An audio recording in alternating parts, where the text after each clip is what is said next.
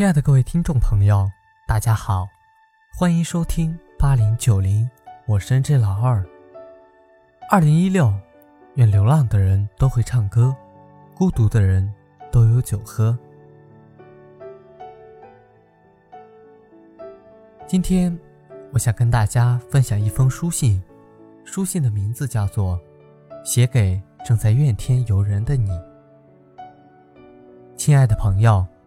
翻阅了将近一整页的书信，却找不出一两封可以公开回信的题材。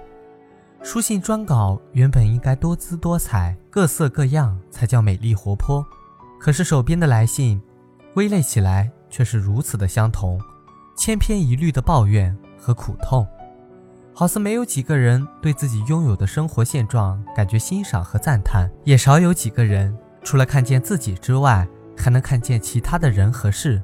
我将回不出的书信放在桌上，走到窗口去站了一会儿，想到书信中一个自找苦痛的生命中，看到高楼下深夜的灯火，心中禁不住要问：难道在这片灯火下的人群真的那么不快乐吗？好似书信中每一个人都在羡慕他人，每一个人都以为自己的遭遇是人间最不幸的，每一个人都只强烈的抱怨自己的命运。甚至责怪社会与家庭，而极少在文字处理中对自己之所以形成今日的局面有所检讨和反省。反正自己永远是对的。总而言之，社会和生命是对不起人的。存着这种心态生活的人是没有法子通信的，这很难，真的很难。要改也很难。如果自己不改，他人也是没法禁言的。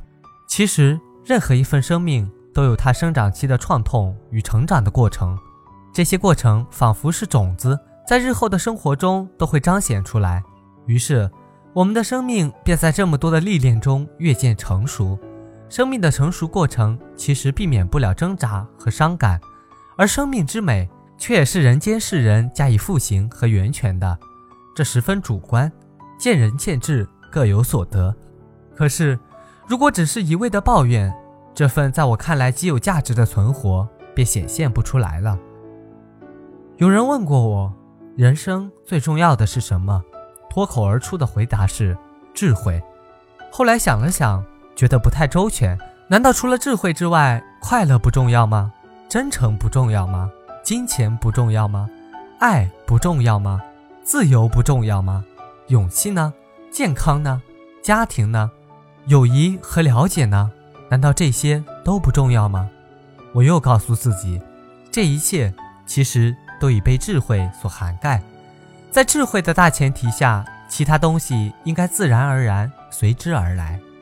三十六计，走为上策，是每一个中国人都知道的计谋之一。如果我们对目前生命的局面不能满意，而且已经尽力而为了，仍然不成。那么为什么不由这一个局面中跨出来，再去开发一个新的局面呢？许多人说我不能，这句话没有道理。你能，如果你下定决心去做，你能的。问题是没有决心就真的不能了。当然，在有计划的开始一个新的局面时，知己知彼却是不可忽视的要素。没有能力去摘月亮的时候，我们便随便去摘果子吧。不喜欢橘子，可以去摘葡萄；不喜欢葡萄，还可以去种菜呢。这封信其实也是写给自己的，也是写给许许多多来信中对上司不满、丈夫不和、向社会反抗、同父母争执、与同学处不来这种种人生普遍现象抱怨的朋友们。让我们彼此共勉，期许自我的生命接近完美的发现，尽可能减少缺陷的心情，在心灵上。脱离一层又一层的束缚，使生命达到某种程度的自由，而这种自由不是白白便能得来的。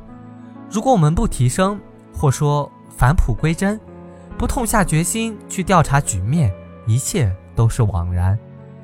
亲爱的朋友，包涵吧，尊重吧，这里面包括了对自己的那一份看重。偶尔抱怨一次人生，是某种情感的宣泄，也无不可。